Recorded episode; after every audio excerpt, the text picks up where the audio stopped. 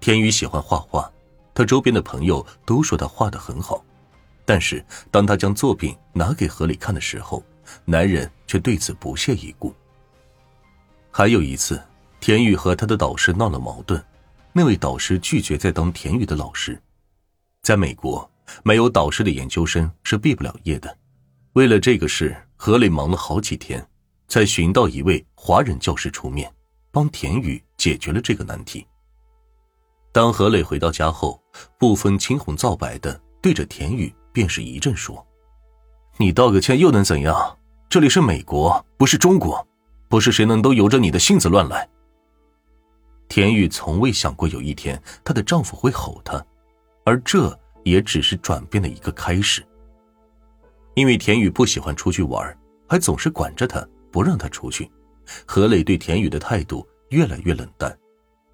田宇自己都不知道自己做错了什么，他只是想让何磊少和那些女留学生来往而已。可何磊却总是拿出门在外不容易，抱团取暖才能活的理由来对田宇。田宇回想着父母的事情，她开始害怕，她感觉自己与丈夫之间的距离已经越来越远了。有的时候，田宇甚至觉得她的丈夫其实就是在利用她，等哪天他没有了利用价值之后，便会把他踹到一边。安全感的缺失让田宇更想紧紧的抓住她的丈夫。但是，就像流沙一样，你越是抓紧他们，他们就流失的便越快。二零零四年的时候，那是一个圣诞节，也是田宇第一次和何磊产生冲突。当时的田宇本想和自己的丈夫一起在家过甜蜜的二人世界，好好的维护一下他们之间的情感，可何磊却在没有告知田宇的情况下，准备去和朋友一起过节。想想最近何磊的晚归，还有什么不明白的呢？田宇质问道：“你在逃避我？”田宇的爱让人窒息。何磊现在不想和田宇说话，他拿着桌上的衣服便想往外走，但是田宇不让，两个人便起了争执，说的话也越说越难听。到了最后，何磊甚至直接指着田宇说：“你看看这些留学生老婆里，有哪个像你这样？”你就是最差的那一个，我真是倒了八辈子的霉，居然娶了你。此话一出，田宇瞬间便失去了理智，他拿起桌上的水果刀，朝着何磊捅了过去。鲜血流出的那一刻，两人都愣住了。何磊被送到了医院，而田宇被警方带走。他不仅被自己的学校开除，还被判了杀人未遂，逮捕入狱。田宇觉得自己的一生都毁了。但何磊却在判田宇禁止接触他的时间里，花了重金将田宇保释了出来。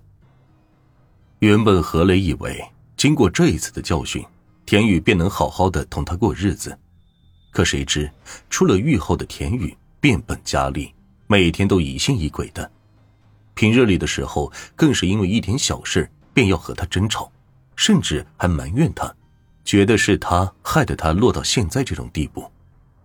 看着性子大变的妻子，何磊有些害怕了。又一次的争吵过后，何磊提出了离婚。你说什么？我说离婚吧，这样的日子我也过够了。当晚，何磊睡在床的另一边，背对着田宇。说完此话之后，一句话也不想再说。彼时的田宇感觉自己的天都要塌了，因为失去了学业，护照也被警方扣留。现在的她哪也去不了，只能依靠她的丈夫。可是现在，她的丈夫也不要她了。田宇疯了一样的去拽河里的被子：“你起来，你给我把话说清楚，你是不是早就有这种想法了？我就知道你之前说的那些都是骗我的，你只想来美国而已，你只想要利用我而已，你根本就不爱我，对不对？”何磊被田宇烦的不行，他一把将女人推到了一边，眼中决绝。你说的对，我不爱你，明天就去离婚，这下你满意了吧？田宇的母亲在他来美国的时候便病逝了，这个消息对于田宇来说就是个噩梦。当时的他躲在何磊的怀里哭了很久，当时的何磊还曾安慰过他说永远不会抛下他。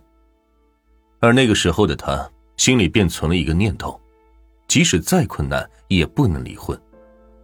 田宇不想走母亲的路，因为母亲失去父亲之后，整日以泪洗面，最后抑郁而终。田宇说：“我不会同意的，永远都不会同意。”女人翻身下了床，走到客厅，拿出了那把早就偷偷藏好的枪。他走回卧室，田宇再次问道：“你当真要和我离婚吗？”嗯。二零零五年八月二十日凌晨，田雨看着床上的丈夫，毫不犹豫的举起了枪，她的丈夫当场毙命。那个时候的鲜血顿时染了一地，情景十分恐怖。可田雨却跟个无事人一样，慢慢的躺到了那具尸体旁边。天宇觉得，如果他们真的离了婚，自己肯定会像母亲那样痛不欲生。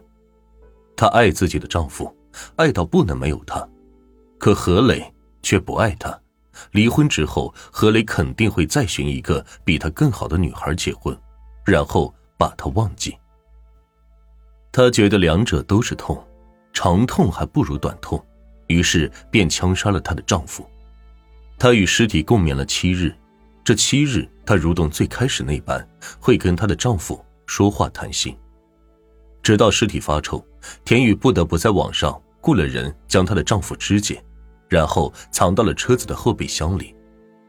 当时的田雨并没有想过要逃，因为她也不想活了，她甚至希望自己的丈夫可以死而复生，然后亲自掐死她。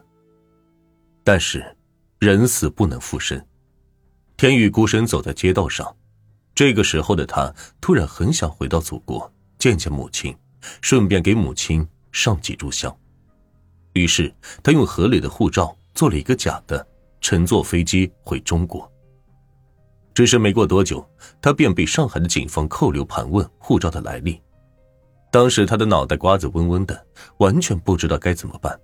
但是他没有隐瞒，而是将他的事情全部告诉给了那位上海警官。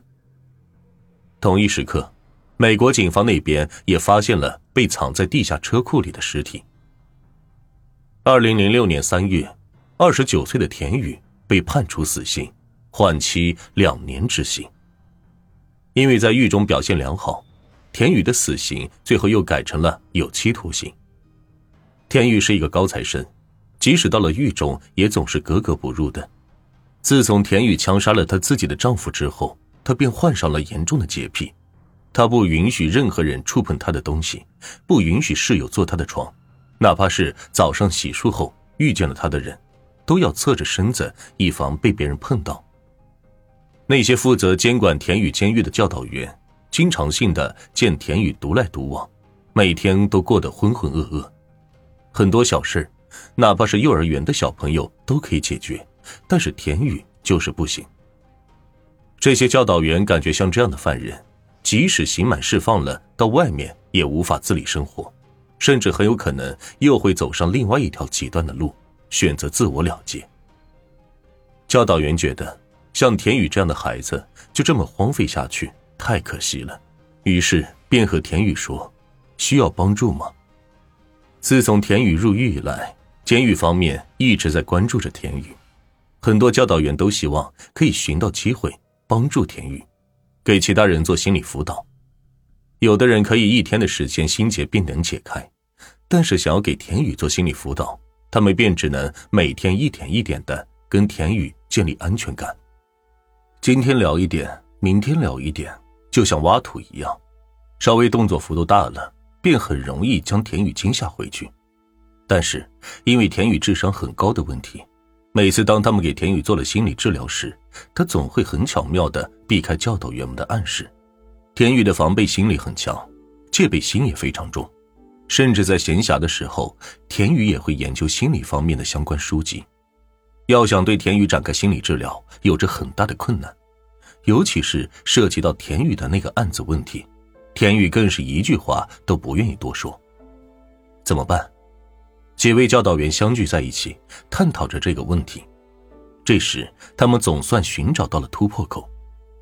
田宇不是好学吗？那就让他来教导狱中其他狱友学习，发挥他原本应有的特长，学英语、谈写作，让田宇感受到他的价值所在。他们为田宇建立了一个可以展示自己的平台。那个时候的田宇开心的跟个孩子一样，因为田宇也学过一些心理学的知识，玉芳便邀请他加入了心理互助小组，让田宇在帮助他人的过程中试着解开自己的心结。后来曾有记者去参访过狱中改造的田宇，当时的记者问他，如果出狱之后想去做什么，田宇告诉记者说想去做跟翻译相关的工作。二零一九年的时候，田宇刑满释放。